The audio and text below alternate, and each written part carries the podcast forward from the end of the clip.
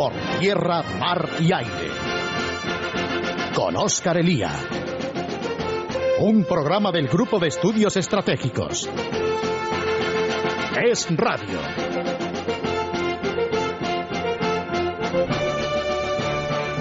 Cuando comienza el siglo XXI, España es uno de los países de nuestro entorno con mayor participación en lo que hemos venido a llamar misiones humanitarias.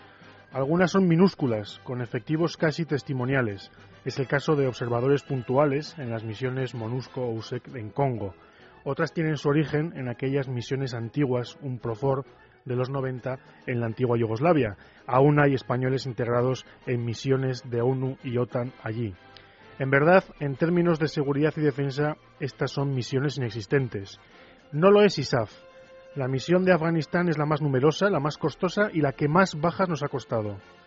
La improvisación, el dotar a nuestras tropas apresuradamente de medios de autoprotección, la complicada logística en un continuo despliegue desde 2002 y las rotaciones y relevos tras casi 10 años de guerra allí la han encarecido al máximo. 1.500 soldados españoles, agrupados principalmente en torno a Herat y a Kalainau y las bases avanzadas en Bagdis, tenemos desplegados allí, aparte de los propios del cuartel general de la OTAN. La anunciada retirada de Obama ha dejado nuestra misión en la precariedad. Es difícil ya justificarla políticamente. Se ha vuelto irrelevante estratégicamente y tiene y posee unas condiciones crecientemente inseguras, conforme se va desmoronando lo hasta ahora conseguido por la comunidad internacional. Con el previsto regreso talibán al poder, la misión occidental certificará por fin su fracaso. Desde 2002, el coste de Afganistán para los españoles ha sido de 2.100 millones de euros, por no hablar evidentemente de esa eh, larga cifra de muertos que sobrepasa los 90. En Somalia, donde la debilidad moral española tanto ha impulsado el negocio de la piratería terrorista, a duras penas la operación Atalanta logra evitar secuestros de barcos.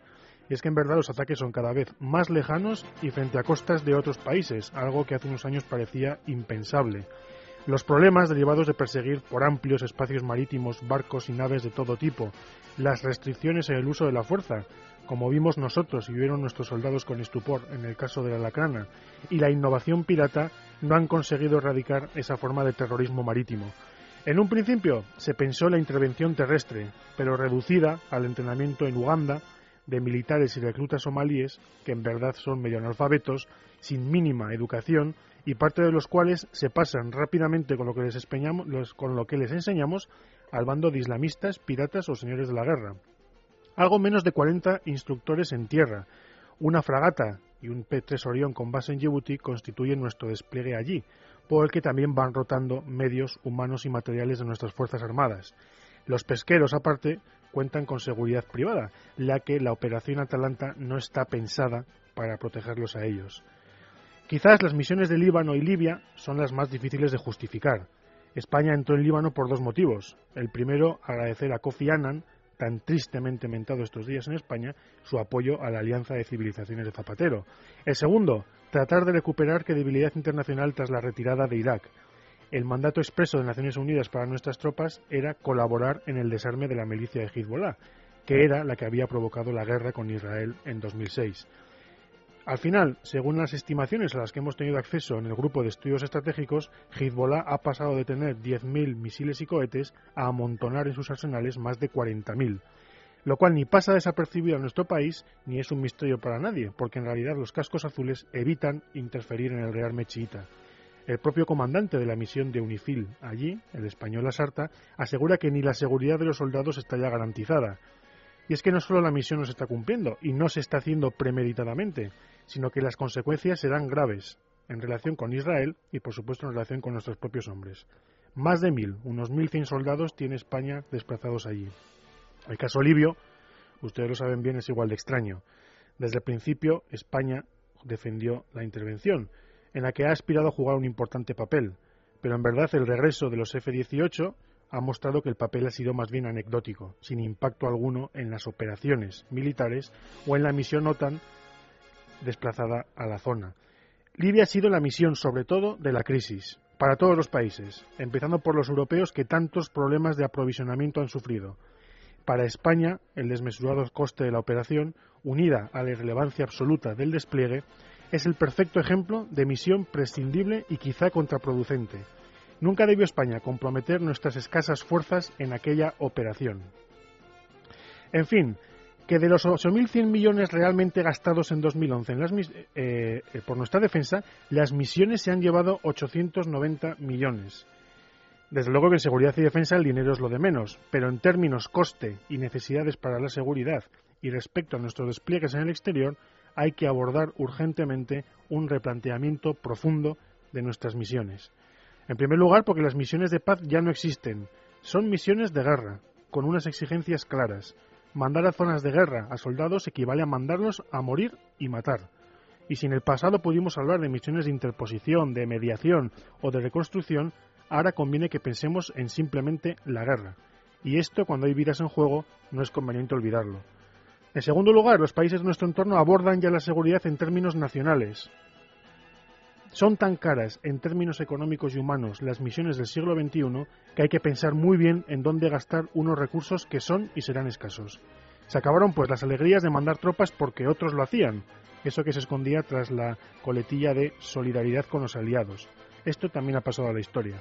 Y en tercer lugar, pensar en operaciones de paz y pensar exclusivamente en términos de solidaridad internacional desviará los instrumentos de la defensa del tipo de crisis que se va imponiendo a nuestro alrededor. Crisis de profunda hostilidad y violencia, y donde se ponen en juego intereses particulares de una o más naciones. En los últimos términos, por imprudencia o por irresponsabilidad, nuestros militares han participado en operaciones para las que no estaban preparados, en verdad ni ellas ni buena parte de nuestra sociedad, lo que ha dado lugar a improvisación y chapuzas sobre el terreno. Y esto evidentemente se traduce en costes humanos y materiales que a partir de ahora no nos podemos permitir. Y no de misiones en el exterior, sino de África hablaremos hoy. Soy Oscar Elía, somos el GES, esto es Radio y hoy lo estaremos a África de norte a sur por tierra, mar y aire. Comenzamos.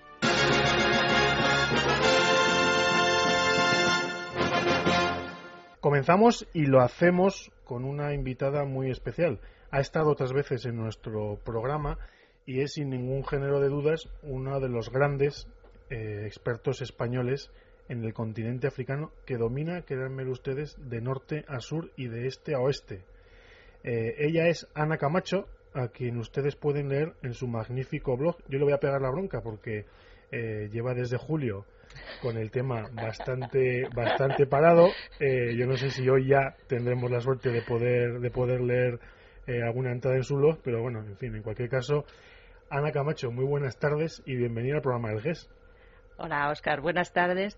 Muchas gracias por el piropo, los piropos y de verdad que en tu honor Hoy se vuelve a estrenar en arenas movedizas. Es que el verano es muy duro, Oscar. El, verano es muy duro y además el verano que uno generalmente lo utiliza, claro. piensa utilizarlo para descansar y ponerse al día, siempre ocurre algo que nos obliga a andar corriendo detrás de detrás de un tema que no es el que nos habíamos en mi caso, juro que me he dedicado a África, en otro frente, pero me he dedicado a África. Pues ya lo ven ustedes. Y yo, eh, Ana, yo te quiero, quiero empezar comentando, eh, si a ti te parece bien, porque bueno, yo he hablado de las misiones españolas en el exterior.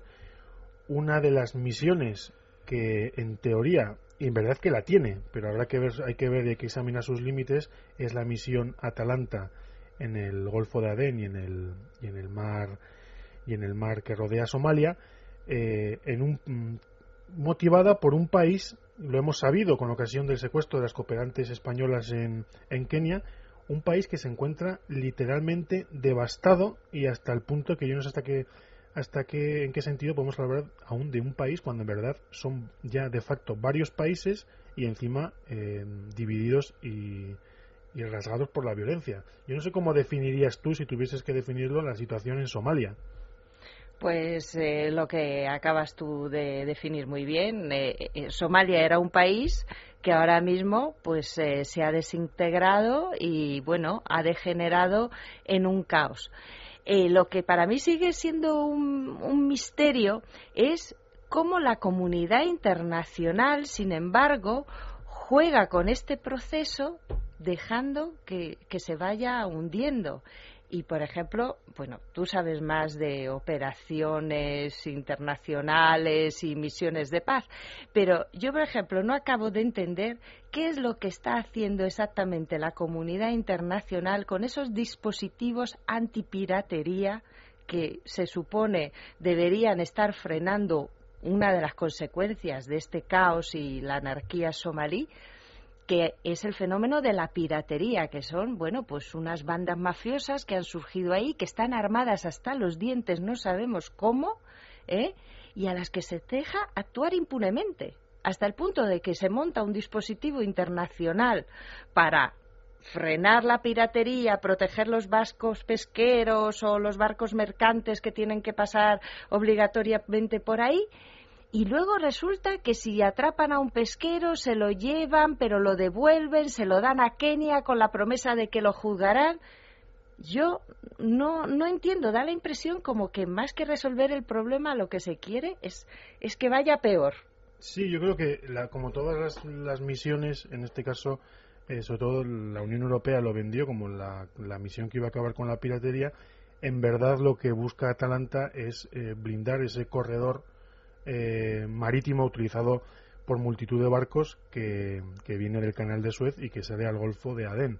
Con lo cual ya los españoles tenemos un problema y es el de los pesqueros. Eh, los pesqueros no están cubiertos, los pesqueros españoles no están cubiertos por la, por la, por la operación Atalanta más que secundariamente. Pero es que ni siquiera estamos hablando de que solamente hay pesqueros. Tenemos barcos eh, de pasajeros, tenemos barcos de recreo. Eh, bueno, lo, comentábamos también hace no mucho en este programa, es que los ataques piratas, eh, es verdad que la, que la misión eh, marítima en la zona está presionando a los piratas, pero es que se están produciendo ataques y secuestros en las, cerca de las costas de las Islas Seychelles, eh, frente a las costas de Kenia, es decir, por un lado estamos presionando marítimamente a los piratas y estos evidentemente no deja de ser un negocio muy rentable, pues se buscan las castañas por otro lado. Entonces, bueno, amplían su radio de acción, eh, lo extienden a otros países y, en esas estamos. El problema eh, yo creo que se, se planteó en un principio, yo creo que Carmen Chacón lo dijo, cuando afirmó que estábamos hablando de un problema que había que resolverse en tierra. Eso es verdad, lo que pasa que una vez eh, afirmada la mayor hay que ver cómo se resuelve en tierra.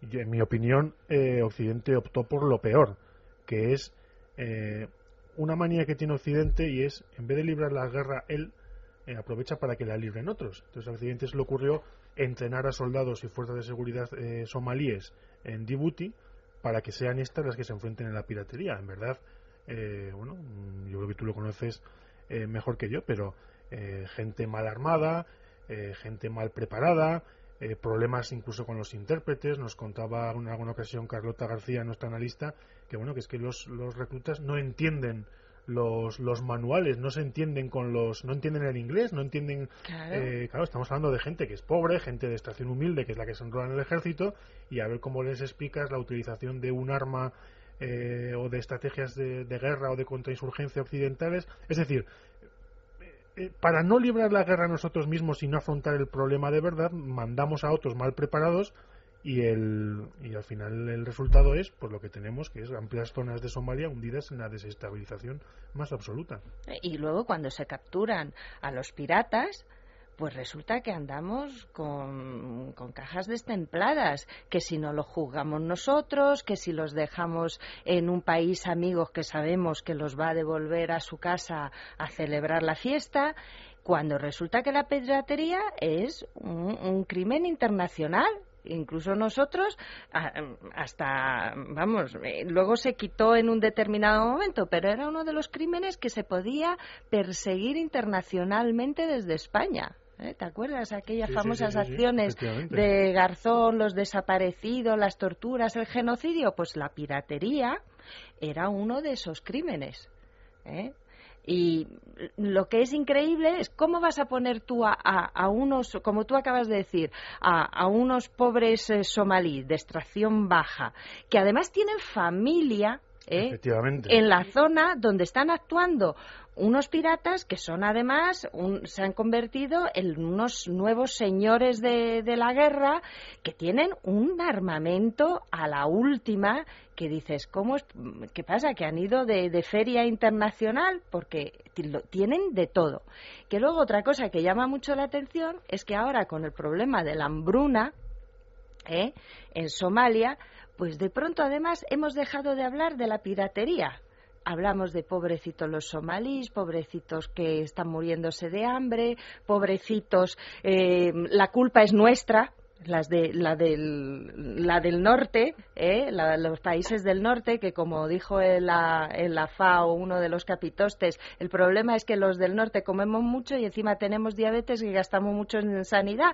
Y en cambio los del sur padecen hambre y se mueren de hambre. Pero bueno, si el resto del continente a pesar de la crisis internacional, está en crecimiento. Lo que pasa es que se nos olvida decir determinadas cosas y es que hay países como Somalia que están sumidos en un caos en más no de cuatro bandas de mm, terroristas y, bueno mm, de lo, de lo peor que hay en el mundo que tenemos ahí una franquicia que es al-Shabaab de supuestos islamistas, porque yo creo que ya ni son islamistas ni, ni nada, lo que son, son es puro bandidaje que se acoge a una bandera, la del Islam, pues para hacer de su capa un sayo y imponer la ley suya para mandar y depredar al vecino. Y que no nos olvidemos que además, con el pretexto del Islam, al-Shabaab en Somalia ha impedido que llegasen las ayudas internacionales y se ha puesto a su eh, distribución. Dices, bueno, a lo mejor habría que plantearse que en vez de estarnos dando los europeos y los occidentales tantos latigazos sobre el hambre en Somalia, pedirle a Ahmadinejad en Irán que sea él, eh, como buen musulmán eh, y, buen predicador del Islam internacional, que vaya él a ayudar a Somalia y a los somalíes porque a lo mejor a él sí aceptan que reparta las ayudas, ¿no? Él iría eh, a ayudar con bombas nucleares, que es lo que, lo que, lo que a él le ocupa y, le preocupa.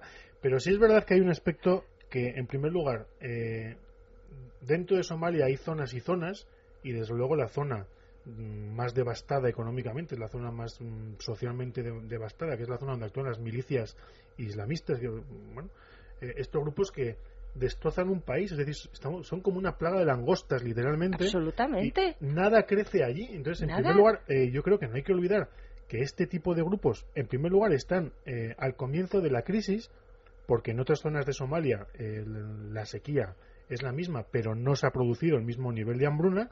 El segundo lugar es claro que comentas tú, y es que eh, que son estas milicias las que impiden la llegada de alimentos pero lo, han hecho en otros en otras crisis ¿no? lo, hablábamos el otro día eh, tú y yo por teléfono. Bueno eh, ocurría con el terremoto en Pakistán ocurrió en Indonesia como estos grupos a los que luego además justificamos evitan que la ayuda eh, internacional la ayuda occidental llegue a, determinadas zonas.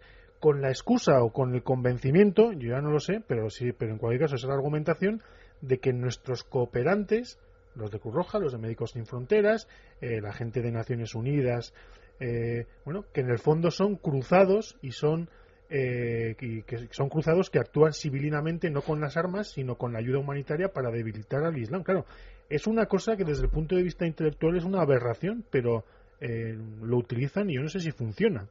Bueno, yo creo que ante todo lo que hay es una serie de bandas, de, de bandidos, que lo que no quieren es el perder el poder con el que mandan y, se han hecho eh, en su corralito. Y el Islam, pues, es un pretexto como otro cualquiera. Pero ojo, porque reciben apoyo eh, de las redes islamistas internacionales que acuden en vista de que ellos levantan la bandera del Islam en su ayuda y, por ejemplo, critican que haya habido una intervención de Etiopía eh, en, las fuerzas internacionales, acusan incluso a Estados Unidos de ser el que ha alentado la entrada de tropas internacionales para intentar poner orden. ¿eh? Todo como una maniobra del imperialismo ¿eh? contra el Islam. Pero ha habido organizaciones y es lo que también habría que plantearse. Es decir, bueno, estamos dándonos ese, ejercicio de autofustigamiento que además ahora que vamos hacia las Navidades, pues irá creciendo porque es una época muy apropiada. Pero deberíamos plantearnos, yo creo, Oscar, eh, las ayudas. Bueno, hay que ayudar al tercer mundo, pero ¿cómo? O a los que lo necesitan. Porque, por ejemplo, Somalia es bueno, o lo que queda de Somalia es un maravilloso ejemplo.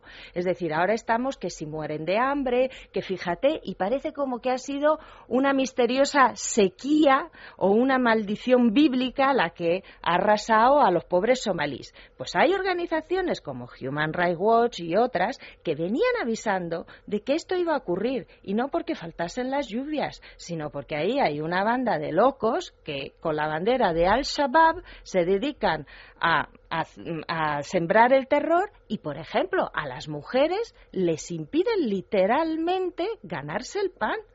O sea, las mujeres que de toda la vida han estado vendiendo pues sus pastelitos o, haciendo pues su pequeña venta con su puestecito, pues no podían ya ir porque, uy, le vas a vender a un hombre. Y si un hombre te compra y además estás por la calle y además les exigen llevar un velo que no se ha llevado jamás por esa zona y que ellas a lo mejor no se pueden comprar, pero si no lo llevan, les dan de latigazos hasta matarlas, ¿eh? literalmente, y por estar en la calle sin ese velo que no es ni siquiera de su cultura. Es decir, es una locura.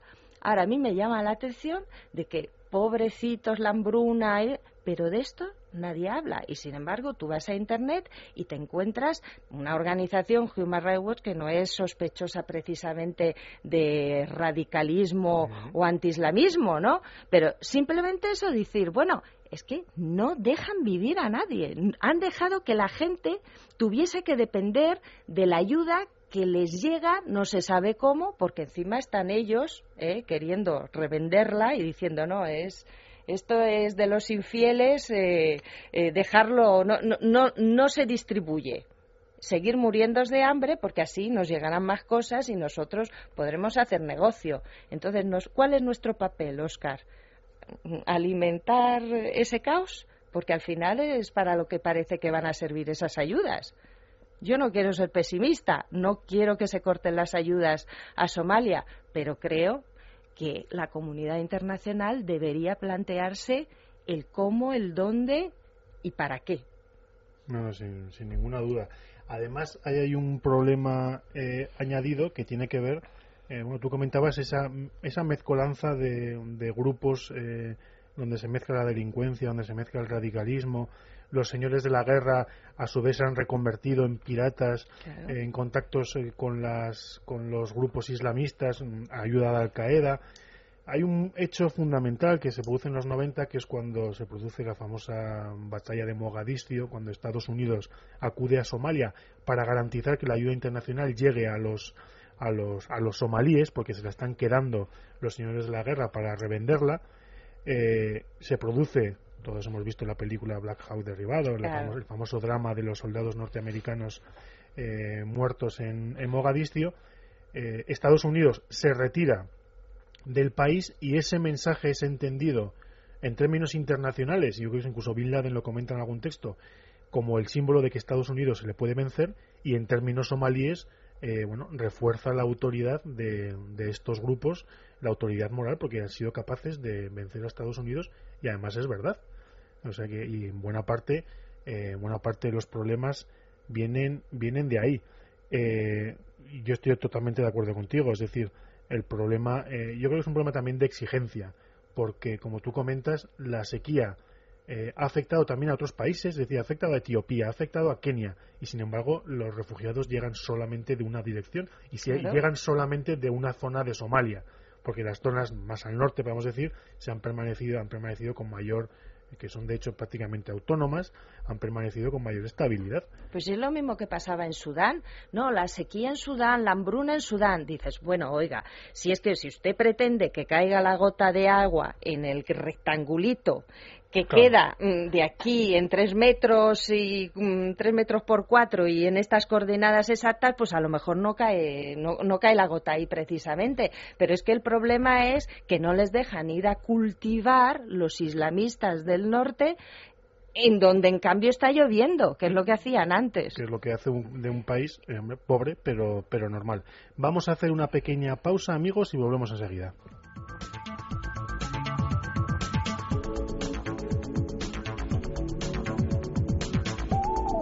Por tierra, mar y aire.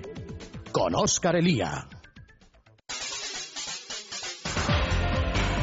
Por tierra, mar y aire. Seguimos amigos, seguimos y comentábamos a micrófono cerrado lo ocurrido en Jalardere, que es la, localidad donde es uno de los focos de piratería en Somalia y de donde surgieron eh, iba a decir la operación de, abordaje y de secuestro del, pesquero Alacrana.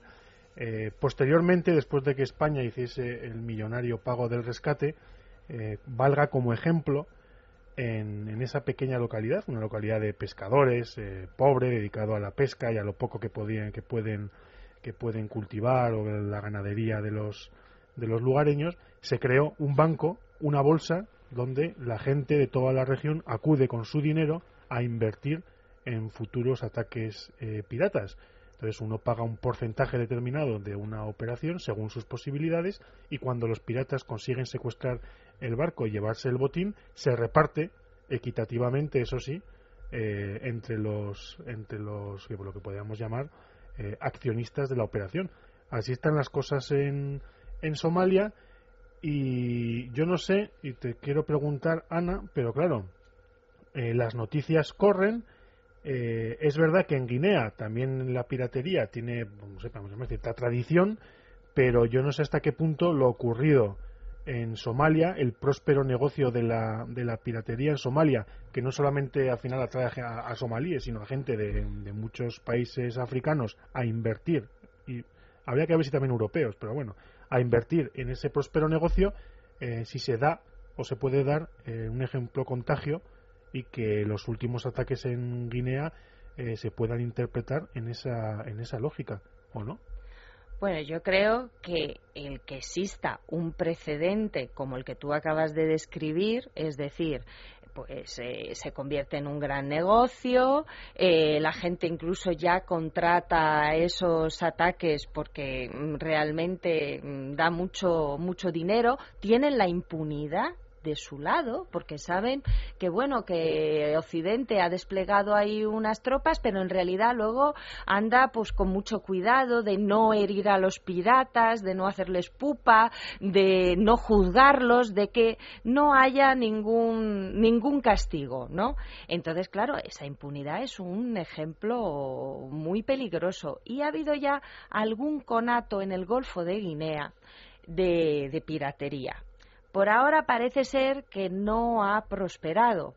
Y bueno, mm, yo no sé si tendrá que ver con el hecho de que la zona del Golfo de Guinea ahora mismo, donde está nuestra antigua provincia de Río Muni y la de Fernando Po, Guinea Ecuatorial, bajo sumida bajo una horrible dictadura, pero está eh, conformando una, una, zona muy importante estratégicamente, pues como suministradora de petróleo y energía, porque también hay gas y todo tipo de, materia prima eh, mm, muy necesaria para el bienestar de Occidente. Tenemos también a Nigeria, que parece ser que está consolidando su proceso democrático, ¿eh? gracias a que ha habido ahí una mediación internacional, sobre todo mm, una presión por parte de, también de Estados Unidos para que en vez de empezarse a pelear eh, los del norte y los del sur y los islamistas y los cristianos después de la muerte del presidente que se murió en Arabia Saudí eh, y y bueno, que hubiese una sucesión, una sucesión pactada ¿eh? y que sobre todo pusiese por encima de todo eh, el bienestar de, ese gigante africano que se está convirtiendo ahora mismo Nigeria y no solo por población, sino por potencial económico y bueno, como actor regional. Y entonces, quizás eso está contribuyendo, la solidez de Nigeria, a frenar ese fenómeno que incluso había empezado como un conato de guerrilla, una misteriosa guerrilla, el MEND, que de pronto empezó a atacar eh, plataformas eh, petroleras en el medio del océano, lo cual es bastante difícil. Dices, ¿de dónde habrán conseguido ese entrenamiento? ¿no? Porque se supone que son pues indígenas del delta del Níger que reclaman un mejor reparto de, de la riqueza petrolera de, que está en su zona pero vamos, atacar una, una, plataforma petrolera en el medio del océano no es cualquier cosa. Llegaron incluso a hacer un misterioso ataque en Guinea Ecuatorial e incluso a atacar la caja de caudales del señor Obián en Gema lo, lo cual parece ser que lo, dejó bastante preocupado porque se supone que, bueno, se ha gastado un pastón, ni mucho más, en unas guardias pretorianas y mercenarios de, medio mundo, incluyendo pues de, de Rusia, países balcánicos y demás, y sudafricanos, para que no le derroquen, ¿eh? como para que entrasen ahí cuatro, ¿eh? de pronto un día se paseasen, entrasen en la habitación de la caja de caudales, la abriesen, se llevasen papeles, más que dinero, y volviesen a salir sin ningún problema. Pero bueno, esos son los misterios de esa zona, ¿no? Es curioso lo que, lo, que estás comentando, el caso de Nigeria. Eh, se ha repetido con, ocasión de la primavera árabe se ha puesto en manifiesto que las dictaduras y los regímenes autoritarios que en, las últimas décadas Occidente suponía que no dejaban de ser una forma de dar estabilidad a determinadas regiones, en el caso árabe se ha mostrado que no es así y al final tiene la, estabilidad, desestabilidad multiplicada por dos pero por lo que comentas, en el caso de lo que podemos llamar el África negra, ocurre tres cuartos de lo mismo. Es decir, las dictaduras no son garantía de estabilidad, incluso en el caso de Guinea, ni siquiera para ella misma. Pues no, pero no lo son ni para ellos ni para, ni para los árabes. Lo que pasa es que lo que sí es verdad es que cuando se ha establecido una dinámica de décadas, de décadas, mm, confiando la estabilidad a una dictadura, ¿eh? Eh, que además ha generado también eh, muchas deslealtades, eh, muchos tejemanejes, pues luego realmente la democracia es un aprendizaje también. Si nosotros estamos todavía quejándonos de la nuestra, ¿eh? y ya llevamos 40 años y nos quejamos de que es todavía muy imperfecta. Pues imagínate eh, entre gente pues que no ha tenido esa mm. cultura o que a lo mejor la podía haber tenido, pero luego resulta, pero con otro sustrato, eh, digamos, con ciertas instituciones que había antes de la colonia, pero que el colonialismo los barrió y pues ya no existen. O sea, no, no hay que ponerse nostálgicos. ¿eh?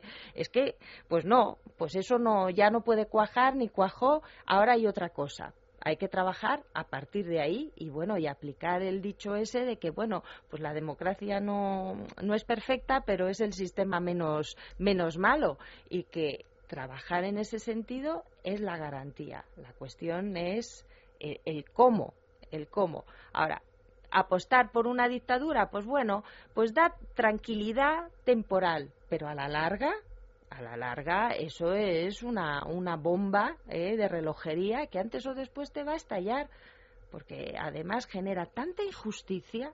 Fíjate tú el tema del Sáhara, el tema del Sáhara ocupado por los marroquíes. O sea, una población muy minoritaria, eh, asfixiada por una bomba demográfica que tienen ahí al norte que les ha invadido. Y aún así, aún así, tenemos una zona que está a mm, la misma distancia que Madrid de Segovia, ¿eh? en plena ebullición, todos los días hay apaleamientos, todos los días hay torturas, eh, todos los días hay manifestaciones, todos los días hay revuelta allí. Y, bueno, sin embargo, podría ser una zona eh, de, de, desarrollo económico y no solo para los africanos. Ojo, que es que Canarias, repito, está a la misma distancia que Madrid de Segovia. Y sin embargo, pues, pues ahí tenemos un polo de desarrollo económico frustrado por una gran injusticia. Ahora, una injusticia que se está alimentando porque suponemos que la estabilidad de la monarquía feudal alagüita que tenemos enfrente, pues nos va a proporcionar mucha paz y tranquilidad. Pues habrá que ver un día si esa bomba no nos estalla también en las narices, y no solo por parte de los saharauis, sino también de la población marroquí. Y además, eh, hay un asunto, yo te iba a preguntar, pero ya me he sacado del tema, eh, bueno, mm, pretendidamente se ha comentado que las revueltas árabes han acabado ahí. Eh, en el caso de Marruecos, pese a que en la prensa no sabemos encontrar información, sí que en determinados, en determinados lugares, en internet, gracias a internet, podemos verlo. Bueno, las, eh, las manifestaciones y las quejas no han terminado con la pretendida reforma constitucional aprobada por Marruecos. Primero, no han acabado en Marruecos, pero tampoco han acabado en el Sáhara. Y yo te quiero preguntar por la situación actual allí. Es decir, porque como tú bien comentas, estamos hablando de, de una zona eh, cercana a España, de una zona en la que España, eh, por deber, está comprometida eh, con ella, es decir, es un asunto de derecho internacional, lo hemos hablado muchas veces, y de que al final un país que se quiera hacer respetar en el exterior tiene que respetar el derecho internacional y este obliga a España en el caso del Sáhara, pero además eh, estamos hablando de una, de una región, y tú lo has comentado, con unas enormes posibilidades de desarrollo económico. Eh, ¿Cuál es la situación actual en los últimos en las últimas semanas o meses eh, en el Sahara? Bueno, yo haría dos, dos distinciones. Una en la situación en Marruecos y otra la del Sáhara, porque en el Sáhara, pues como tú bien has dicho, hay un problema de derecho internacional. Es decir, un país invadido por otro, o sea, un territorio, porque todavía está sin descolonizar, a pesar de lo que diga el señor Moratinos, ¿eh? pero está sin descolonizar y eh, está invadido por un Estado que se ha querido apropiar de algo que no es suyo. Bueno, pues a partir de ahí tenemos a un Estado gamberro que, como le han dejado impunemente eh, actuar, anexionarse un territorio que no es suyo, pues a partir de ahí pues em, la ley pues va a hacer con ella pues lo que le parezca, pero con el Sáhara, con las Islas Canarias, con Ceuta y Melilla, o sea, ahí ya no no no vamos a tener tregua pero la culpa va a ser nuestra, porque cuando España dice que quiere ser neutral, cuando los gobiernos como el de Zapatero dice que quiere ser neutral y que quiere mantener equidistancia, en realidad está ayudando a Marruecos, porque nosotros, como potencia administradora, que seguimos siendo de acuerdo a derecho, no tenemos opción a ser neutrales. Tenemos que defender los derechos de los saharauis, artículo 73 de la Carta de Naciones Unidas, que es ley ¿eh? para España desde que firmó la Carta de Naciones Unidas. Es decir, no, no es una intelequia, es ley. Artículo 73. No, hay, hay una, que te interrumpa, pero hay un aspecto. Es decir, primero, entre la legalidad y la ilegalidad no hay término medio. Es decir, un país no puede decir que yo soy equidistante entre cumplir la ley que yo tengo que garantizar y que no se cumpla la ley. Pero es que además, evidentemente, en este caso, ese término medio entre la legalidad y la ilegalidad, eh, bueno, aparte de ser ilegalidad, eh, no es término medio, porque como tú bien comentas, es un eh, dar vía libre a, a las ambiciones marroquíes. Claro, pero no a las ambiciones, no, a, a, la ilegalidad marroquí, porque no nos olvidemos que estamos hablando de un reino feudal, eh, tú fíjate, o sea, no nos olvidemos que para reclamar el Sáhara y decir que es suyo, lo que alegaba el rey Hassan II era que es que los saharauis le incluían en el rezo. Es decir, algo así como que si tú le rezas al Papa, ¿eh? A partir de ahí, Benedicto dice España forma parte del Estado Vaticano, que a lo mejor en la época del Sacro Imperio Romano valía, pero es que desde entonces ha llovido. Y nosotros estamos alentando eso, no estamos alentando la modernización de un vecino ni la democratización de un pueblo del que de verdad deberíamos ser amigos, pero de ser amigos desde abajo, no entre las cúpulas eh, que se ayudan la una a la otra, no sabemos a cambio de qué sino decir yo español quiero que el marroquí pues tenga lo mismo que tengo yo y que disfruto yo o el saharaui que es mi vecino también no pero tú fíjate ahora pues todos los días hay apaleamientos. Se han creado unas milicias, unas milicias supuestamente civiles que entran a saco en las casas de los saharauis, las arrasan, violan a las mujeres. Pues desaparece la gente y de pronto aparecen en el medio de la calle apaleados, moribundos o muertos. Y ahí tenemos a Trinidad Jiménez diciendo que, ah, yo no puedo decir nada porque es que España es neutral. Pero ¿cómo que es neutral? Usted está violando la ley. Usted tiene que denunciar la violación de los derechos humanos y no por solidaridad, sino porque es la ministra de Exteriores española y es la ministra de Exteriores de la potencia administradora del Sáhara. Es que usted nos está haciendo hacer el ridículo. Pero, pero lo alucinante, Oscar, es que todavía te encuentras en las redes, en las redes, que es por donde funciona mucho el tráfico sobre el tema de, del Sáhara porque como en los medios no se habla mucho y no nos olvidemos que hay 30.000 familias todos los años que acogen a niños saharauis, es decir, un montón. Bueno, pues todavía hay quien intenta infiltrarse en esas redes, que son gentes de izquierda normalmente, porque el, el Sáhara no sabemos por qué mm, ha sido tradicionalmente una causa de la izquierda, culpa de la derecha, que se la ha dejado robar se ha dejado engañar, pero bueno, eso es otro asunto. Y todavía dicen, no, es que si gana, si gana el PP, si gana el PP va a ser horrible para el Sáhara. Dice, pero bueno, si es que al señor Zapatero no le ha quedado nada por hacer con tal de ayudar a un régimen feudal a violar sistemáticamente los derechos humanos en el Sáhara. No le ha quedado nada ni económicamente, ni políticamente, ni diplomáticamente, nada. Sí, no, en ese sentido, la agenda eh, exterior en relación con Marruecos, eh, bueno, es que eh, es tan clara que es también incluso dolorosa. Pues, evidentemente, lo hemos hablado antes. Vergonzosa. Una dictadura como la marroquí no solamente no, no genera estabilidad, sino que genera profunda inestabilidad dentro y fuera, porque siempre acaban degenerando en problemas con sus vecinos tenemos el caso del Sáhara y tenemos el caso de Ceuta y Melilla. Si alguien se piensa que dejando que Marruecos se salga con la suya en Sáhara, Marruecos va a dejar en paz Ceuta y Melilla, es porque no conoce al régimen alagüita. el tema del, del, Sáhara es un gran escándalo. Mira, la campaña de la Asociación Pro Derechos Humanos de España, pues ha vuelto otra vez a darle un toque a doña mm, Trinidad, a doña Trini, porque, bueno, se ha pedido que responda a, bueno, ¿qué pasa con que España reasuma su condición de potencia administradora? la tiene que reasumir. Es que es un gran escándalo de la transición. Se ha engañado a la, a la, opinión pública española haciéndole creer que ya no teníamos nada que ver con el Sáhara. Y era mentira, porque los acuerdos de Madrid que se vieron de coartada para decir que ya no tenemos nada que ver allí son una gran mentira. No existieron. No fueron publicados jamás en el boletín oficial español como debía de haber sido acuerdo de derecho. Y no, lo fueron, no fueron publicados ni siquiera por el último régimen de Franco que firmó esos acuerdos porque eran ilegales, porque no se podía, porque era una pamplina para salir de allí corriendo, dejarle el Sáhara a Marruecos y mira, que me dejen en paz. Eso fue todo.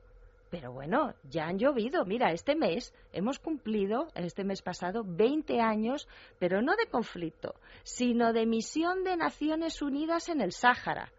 Hemos tenido al señor Kofi Annan aquí, gran héroe y adalid ahora del progresismo, pero en el ambiente saharaui, que no es nada facha, ¿eh? al señor Kofi Annan, bueno, Oscar, se le tiene una querencia tremenda porque claro, ha sido uno de los grandes cómplices de este escándalo que, en el que está implicada España por callar. Y gracias a su silencio, pues los Kofi Annan pues hacen de su capa un sallo, haciendo que ese plan que debía ser para organizar un referéndum de autodeterminación del pueblo saharaui sea saboteado sistemáticamente por Marruecos y que nadie diga ni mu. Al contrario, a los funcionarios de Naciones Unidas, como Francesco Bastagli o el embajador americano Frank Rudy, que se quejaron de que era un, escandalazo que Naciones Unidas permitiese a Marruecos saltarse a la torera el plan internacional, la ONU, sabotear a la ONU, e impedirle mm, incluso izar sus banderas, pues a esos les rescinden el contrato. O incluso, como le ocurría a Fran Rudy, se le prohíbe hablar en Naciones Unidas. el único embajador americano al que se le ha prohibido hablar en Naciones Unidas eh, en, la, cuarta comisión ha sido un embajador americano por el tema del Sáhara. ¿A que no lo sabías? Pues no, pero realmente no me sorprende ni por Naciones Unidas ¿Eh? ni por el pues tema no fue ni por Camboya, ni Corea, ni nada, fue por el Sáhara. Oye, Ana, nos quedan tres minutos, pero bueno, hemos hablado de, la, de esa peculiar eh, actitud de, Trinidad Jiménez y de Moratinos. Eh, bueno, ¿tú qué crees eh, en estos tres minutos que nos quedan? ¿Cuáles serían las medidas que España debiera tomar ya para, para, recuperar el papel que le corresponde en, en, el asunto del Sáhara? Pues la primera medida es, como pide las, la PDH, que dejaré el link en el blog para quien quiera sumarse, que hay una campaña para que todo español que quiera se sume. La primera es acabar con la ficción de los acuerdos de Madrid. Los acuerdos de Madrid no existieron, son una pantomima para decir que ya no tenemos nada que hacer, pero es mentira, estamos violando el derecho internacional con esa pantomima, porque Naciones Unidas lo ha dicho, esos acuerdos no existieron. Informe de Hans Corell de 2002, del experto jurídico. Entonces, declarar esos acuerdos nulos, ya oficialmente y recuperar y recuperar la eh, potestad de potencia administradora y dar voz a los saharauis, que no nos olvidemos que el único representante que tienen es un movimiento de liberación que no es miembro de Naciones Unidas, porque es un pueblo todavía sin descolonizar. Y quien tiene que hablar por un pueblo sin descolonizar es la potencia administradora. Por eso ellos no tienen a nadie que les defienda frente a Marruecos no pueden hablar en Naciones Unidas y devolverle a los saharauis la nacionalidad que les fue usurpada ilegalmente. Ellos a fecha de hoy siguen siendo eh, o siguen teniendo derecho a la documentación española, porque se les quitó esa nacionalidad sin, sin ton ni son, si no los hemos descolonizado. Siguen siendo nuestro, un pueblo bajo nuestra tutela. ¿Cómo les dejamos sin pasaporte y obligamos a Minetu Haidar a que se haga el pasaporte marroquí cuando está en España? Pues sí. ¿Ilegal? Ilegal, pero de todo punto de vista. Eh, Ana, eh, en alguna ocasión eh, hemos hablado, yo, lo propusiste tú y el GES lo ha hecho propio, la necesidad de que España trate de traer el africón a Canarias. ¿Tú crees que sería, en qué medida sería beneficioso para España y para los saharauis? Bueno, el Africón, que tiene su sede todavía en, en, ahí en Stuttgart, pero en realidad yo creo que se mueve sobre todo con grandes medios navales. En teoría, según mis informaciones, donde había de verdad pensado y quería poner su base era en Guinea Ecuatorial en esa zona, que es tan importante ahora mismo estratégicamente eh, para Estados Unidos y para Occidente por los recursos energéticos. No nos olvidemos que Guinea Ecuatorial es el Kuwait de África ahora mismo. ¿eh? A pesar de que, bueno, se mueren de hambre porque, claro, una vez más tienen a, un, un cleptócrata caníbal como es el señor Teodoro Bian, que se come literalmente a los opositores ¿eh? Eh, y que su tío se gasta el dinero en coches su hijo de, deporte, pues deportivos de a cuatro millones de euros el modelito, ¿no? Pero ahí está. Es una, una zona que ahora mismo se ha convertido en una de las principales suministradoras de petróleo de Estados Unidos, por ejemplo. Pues hasta aquí hemos llegado y efectivamente es que son dos países con profundos vínculos con España, eh, dos países en los que España debe jugar un papel. eh, en el caso del Sáhara realmente estamos hablando Que tenemos Canarias, es que de es un papel, fundamental. pero un papel de obligado, un papel de legalidad internacional, pero eh, que a la hora de hablar de África, que es, es y será uno de los continentes del siglo XXI, son dos apuestas por las que España debe, valga la redundancia, apostar. Hasta aquí llegamos, no tenemos tiempo para más. Ana, como siempre, muchísimas gracias por nosotros, por estar con nosotros. Gracias a vosotros por tenerme aquí. Volvemos la semana que viene aquí en Por Tierra, Mar y Aire con más temas. Hasta entonces, amigos, muy buenas tardes.